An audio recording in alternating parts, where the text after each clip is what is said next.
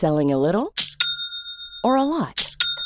Shopify helps you do your thing however you cha-ching. Shopify is the global commerce platform that helps you sell at every stage of your business. From the launch your online shop stage to the first real life store stage, all the way to the did we just hit a million orders stage. Shopify is there to help you grow. Shopify helps you turn browsers into buyers with the internet's best converting checkout.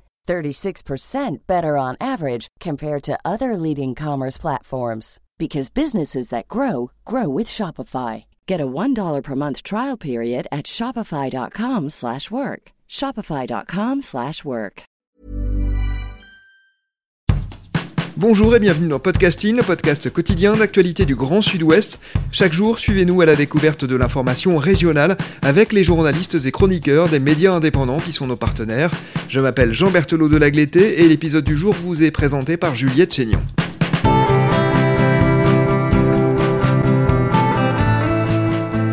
Aujourd'hui dans Podcasting, nous avons choisi un article de Rue 89 Bordeaux.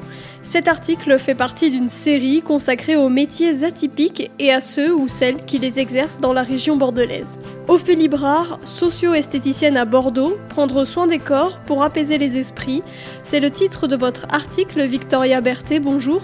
Bonjour. Vous êtes journaliste à rue 89 Bordeaux en contrat d'apprentissage puisque vous êtes aussi étudiante à l'école de journalisme de Bordeaux.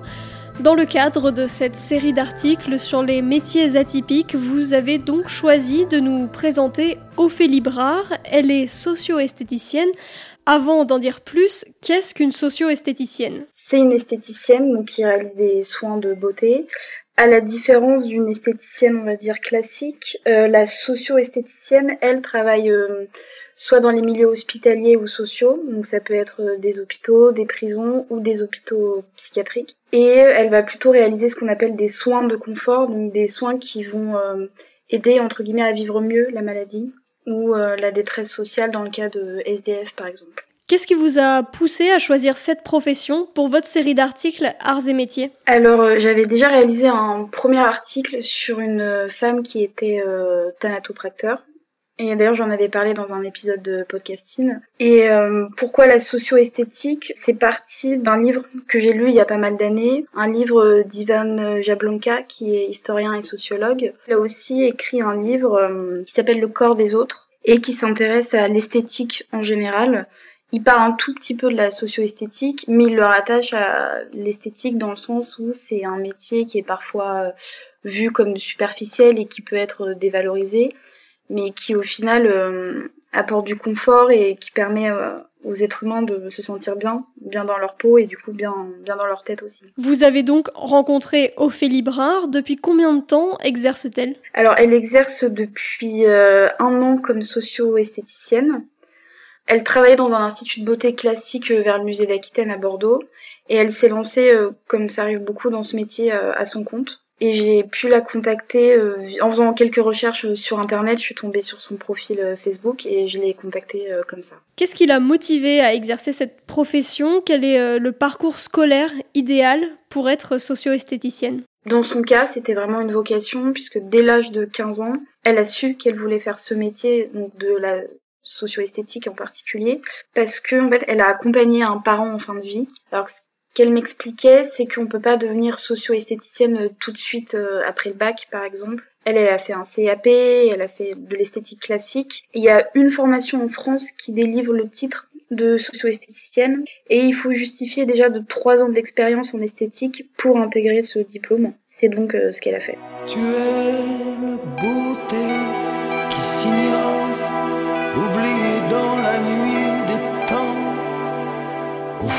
Son île, au trésor, et qui attend le conquérant.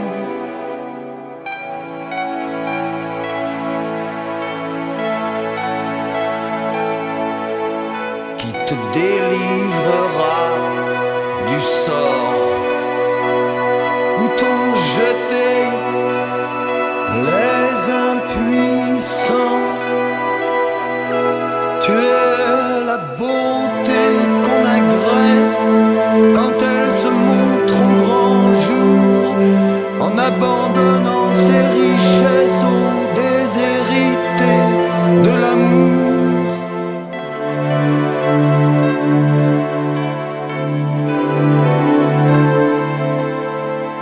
Sans jamais attendre en retour le semblant d'une caresse.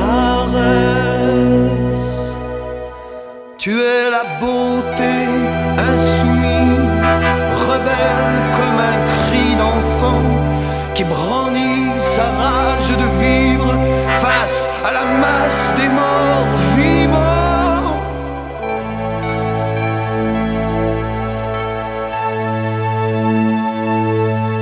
Sous la violence de leur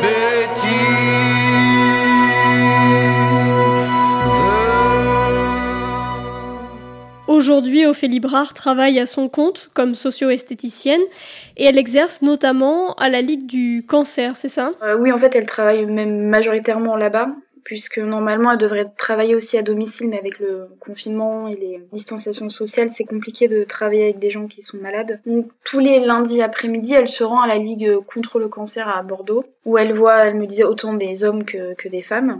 Et euh, ce qu'elle fait surtout, c'est euh, par exemple euh, apprendre aux femmes à se remaquiller, euh, notamment parce qu'on sait avec les chimiothérapies, euh, les cheveux tombent, les sourcils, les cils, enfin toute la pilosité n'est plus présente.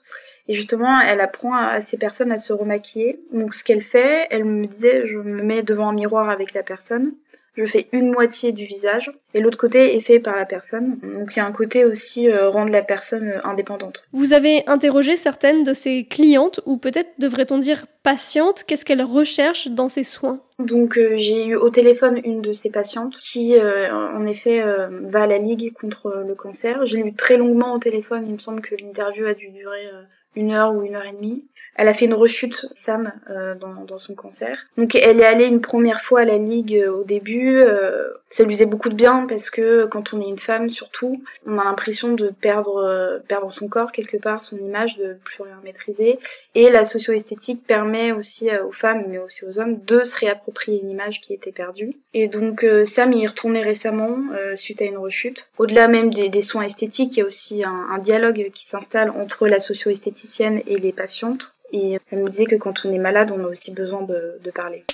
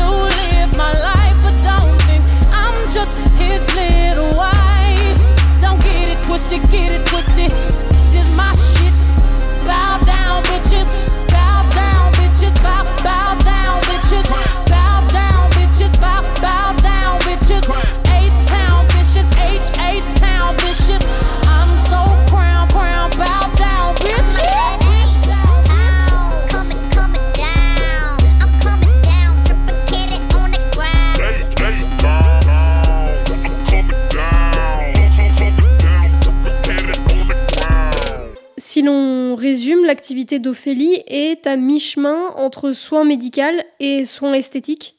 Oui, tout à fait. Oui, oui.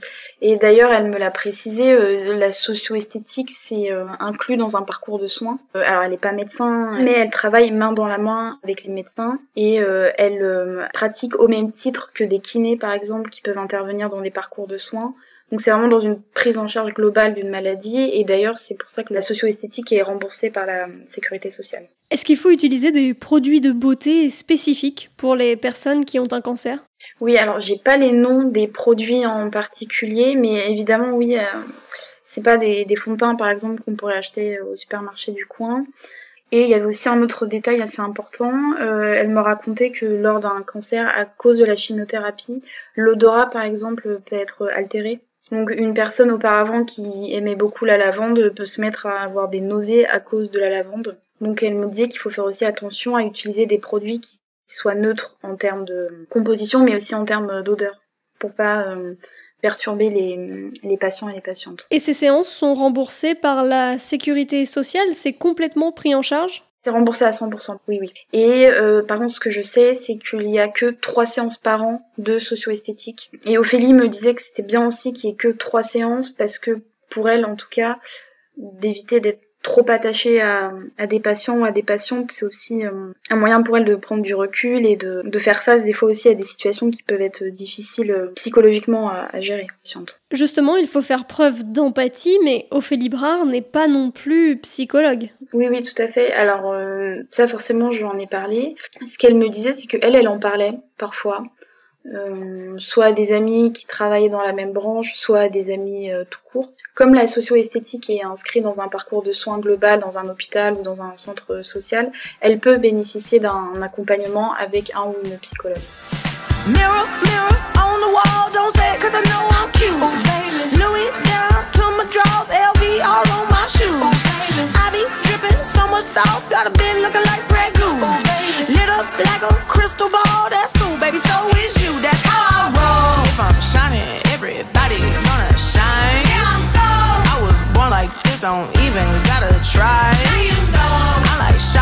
nigga better over time. They just say I'm not the baddest bitch you like.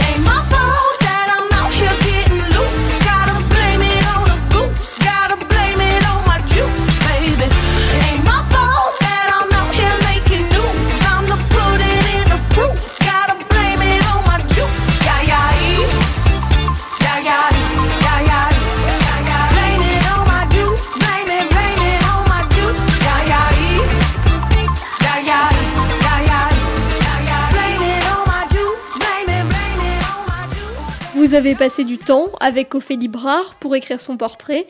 Qu'est-ce qu'elle apprécie le plus dans son métier et est-ce qu'elle regrette son CDI en institut de beauté classique? Alors non, euh, justement pas du tout. euh, Et elle me disait euh, qu'elle pourrait jamais retourner dans un institut de beauté classique, même si elle avait un CDI et donc une vie plutôt stable.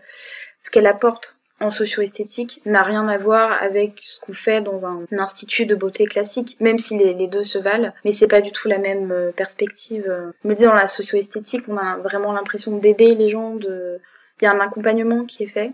Pour elle, en tout cas, elle restera dans, cette branche. euh. Pour terminer cet épisode, revenons sur votre série d'articles Arts et métiers.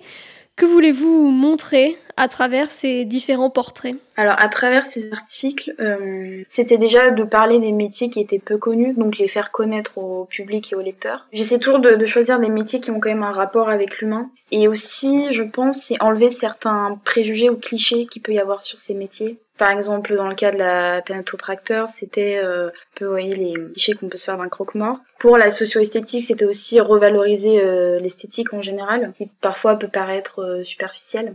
Donc euh, je crois que c'est aussi une manière, cette série, oui, de montrer des métiers et euh, démonter euh, certains clichés, voire euh, certains tabous. Est-ce que vous connaissez déjà les métiers qui viendront compléter la série? Alors pour le moment, je suis en attente, euh, je suis en contact avec une étudiante qui réalise des missions sentinelles pour l'armée. Donc euh, normalement, ce devrait être le troisième portrait de la série, mais euh, rien n'est encore, euh, rien n'est encore décidé. Merci Victoria Berthet, votre article Ophélie Brard, socio-esthéticienne à Bordeaux, prendre soin des corps pour apaiser les esprits, c'est à lire sur le site de rue 89 Bordeaux. Merci Juliette Chénion, c'est la fin de cet épisode de podcasting, production Anne-Charlotte Delange, Lisa Feignet, Mathilde Leuil et Marion Ruot, iconographie Magali Marico, programmation musicale Gabriel Taïeb, réalisation Olivier Duval. Si vous aimez podcasting, le podcast quotidien d'actualité du Grand Sud-Ouest, n'hésitez pas à vous abonner, à liker et à partager nos publications.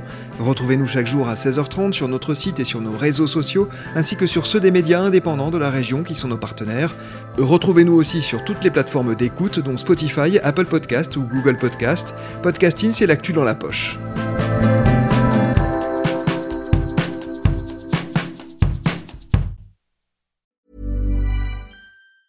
Hi, I'm Daniel, founder of Pretty Litter. Did you know cats tend to hide symptoms of sickness and pain? I learned this the hard way after losing my cat, Gingy. So I created Pretty Litter, a health monitoring litter that helps detect early signs of illness by changing colors, saving you money and potentially your cat's life. Pretty Litter is veterinarian developed, and it's the easiest way to keep tabs on your fur baby's health right at home. Go to prettylitter.com and use code ACAST for 20% off your first order and a free cat toy. Terms and conditions apply. See site for details.